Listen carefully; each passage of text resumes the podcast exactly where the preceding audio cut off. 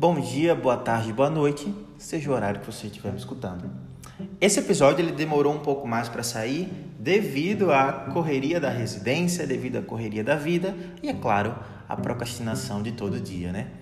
Hoje ah, eu vou falar sozinho, vou desmistificar alguns conceitos do SUS, discutir um pouquinho sobre SUS, como é que ele se encaixa na nossa vida, como é que é o nosso cotidiano e como é que ele nos atravessa.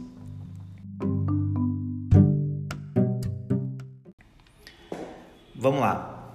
Quando a gente fala sobre SUS, Sistema Único de Saúde, existem alguns conceitos que por muitas vezes podem parecer um pouco complicados e, e difíceis de, de, entender no dia a dia.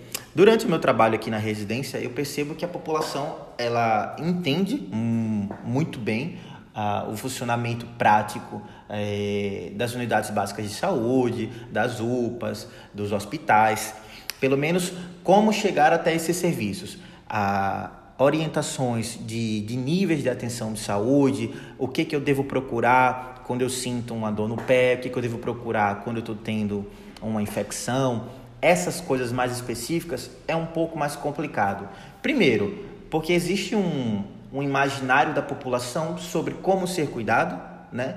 sobre isso se dá por um processo de colonização que nós tivemos do local em que o hospital foi, foi colocado, né? Então, por muitas vezes a, a primeira visão de cuidado que as pessoas observam ainda é o hospital, então a gente fere toda uma perspectiva de, de níveis de atenção em saúde, quando a gente pensa em nível de atenção primário, nível de atenção secundário, nível de atenção terciário, né? que estariam aí os hospitais e serviços emergenciais. Né? Então, esse imaginário da população do hospital enquanto um cuidado é, inicial é uma coisa que faz com que os serviços é, tenham uma alta demanda e que tenham inchaços em certos pontos do sistema de saúde que não necessariamente precisariam ter, né? Mas depois eu vou falar um pouquinho mais sobre essa questão da atenção primária.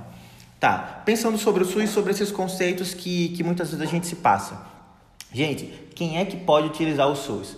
Todo mundo pode utilizar o SUS. Todo mundo pode utilizar o SUS todos nós contribuímos com impostos, né? Então é assim que ele funciona. O SUS ele parte é, de um financiamento tripartite, né? Então o governo, o estado e o município eles cooperam para que o SUS funcione, certo?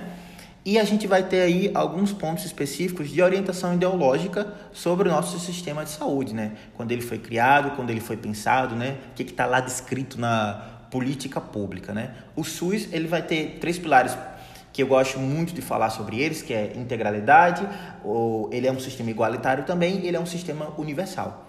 Tá. Falar um pouquinho sobre cada um. Quando a gente pensa em integralidade, a gente pensa nesse cuidado que o SUS tem que oferecer para o sujeito como um todo. É, eu acho que a gente pode utilizar como exemplo um conceito do biopsicossocial, não pensando nele enquanto um conceito restritivo e, e definitivo, mas de, um, de uma partida de ponto é, pensando nas questões biológicas, psicológicas e social desse indivíduo, pensando em atender ele como um todo, de uma forma integral, oferecendo um cuidado que abarque todas as suas necessidades.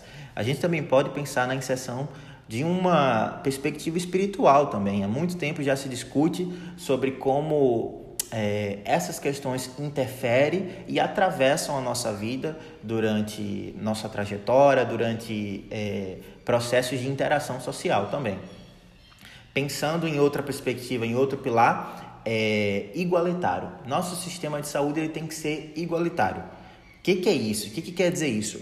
O SUS ele não pode fazer nenhum tipo de distinção entre os usuários. Ou seja, ele tem que atender de A a Z. Cauã, como assim? Então você quer dizer que a gente tem que oferecer o mesmo cuidado para todo mundo? Sim, a gente oferece o mesmo cuidado para todo mundo.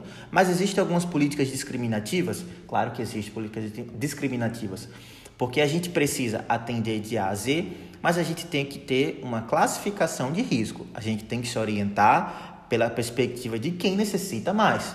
Então, por exemplo, a base da política pública, gente, o que é uma política pública? A política pública é a atuação máxima do governo em cima de uma demanda, de uma necessidade da população.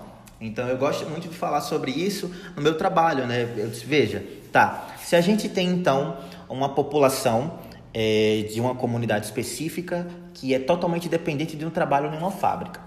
E do lado dessa nessa comunidade a gente tem uma unidade básica de saúde ou como mais conhecido um posto de saúde. Esse posto de saúde, ele vai ter um horário de funcionamento de 8 horas até as 4 horas. Vai ter uma pausa aí de hora para o almoço, certo? Porém, a população que é totalmente dependente do trabalho dessa fábrica, ela sai muito depois das quatro e ela não consegue ter acesso aos serviços de atenção primária, então ela não consegue fazer troca de curativo, ela não consegue pegar remédio para diabetes, remédio para hipertensão, as gestantes não conseguem fazer o pré-natal delas, é, os usuários não conseguem participar de grupos que existam dentro da unidade básica de saúde. Então, o que, que acontece? Essa unidade básica de saúde, ela está oferecendo um trabalho a partir da demanda que existe naquela comunidade, naquele território? Não. Então a gente tem que fazer uma política discriminativa. O que, que acontece? Se o horário das UBSs é de 8 até as 4, mas se essa comunidade específica precisa de uma política pública diferenciada, então essa UBS ela, tá, ela vai ter que é, atender a população de 8 até as 8, por exemplo. Ela vai ter que colocar uma equipe suplementar para que dê suporte para aquela pessoa. Então, percebe? A política pública é a atuação do governo a partir de uma demanda, de uma necessidade da população. Então, se a população precisa de algo específico, a, o governo ele tem que manter e descobrir uma forma, utilizar dos seus poderes para criar uma forma de dar um suporte para aquele tipo de, de demanda que a população precisa, né?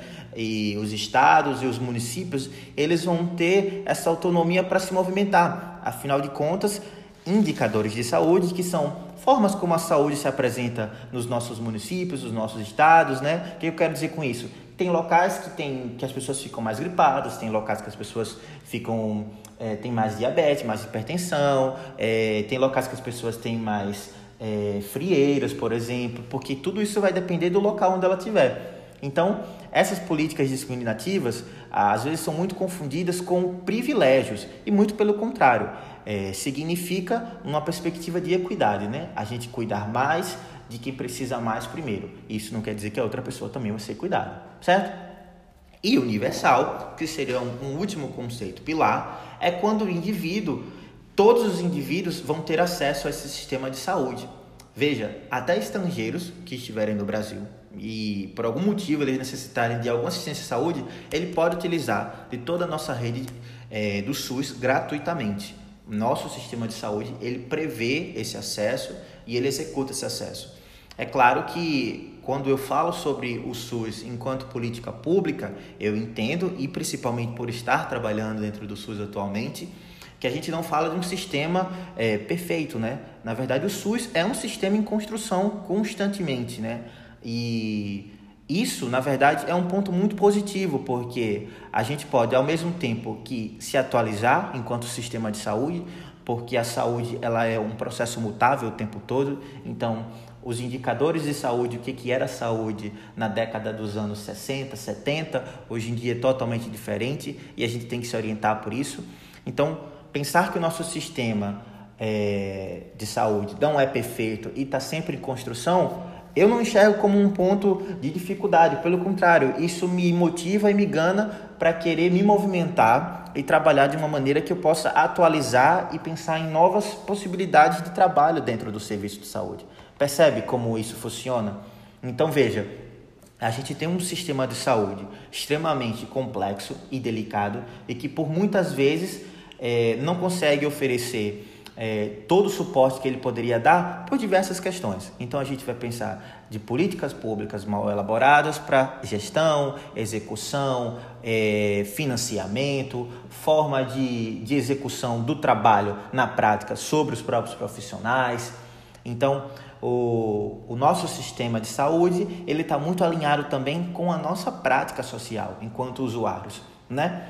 Eu sempre quando quero falar sobre SUS, quando quero pensar sobre isso, eu primeira pergunta que eu faço é, tá? Qual é a unidade básica de saúde do seu bairro? Você sabe quem é a equipe de referência que está referenciada para tomar conta da sua família? Não. A maioria das pessoas não tem esse acesso, é, não tem essa informação, é, não entende como é que funciona essa perspectiva do, da, do referenciamento, de que existe um agente comunitário que é um profissional que roda por toda a área da sua comunidade para falar sobre questões de saúde, para coletar demandas, para discutir com você como é que está a sua família, para trazer informação se você tiver um, uma debilitação para a unidade, para fazer com que uma equipe venha até sua casa e faça uma, uma visita domiciliar.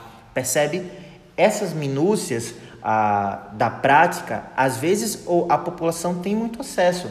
Porém, essa parte conceitual é importante também, para que a gente entenda que o nosso processo de participação, ele tanto é vital como é estritamente necessário.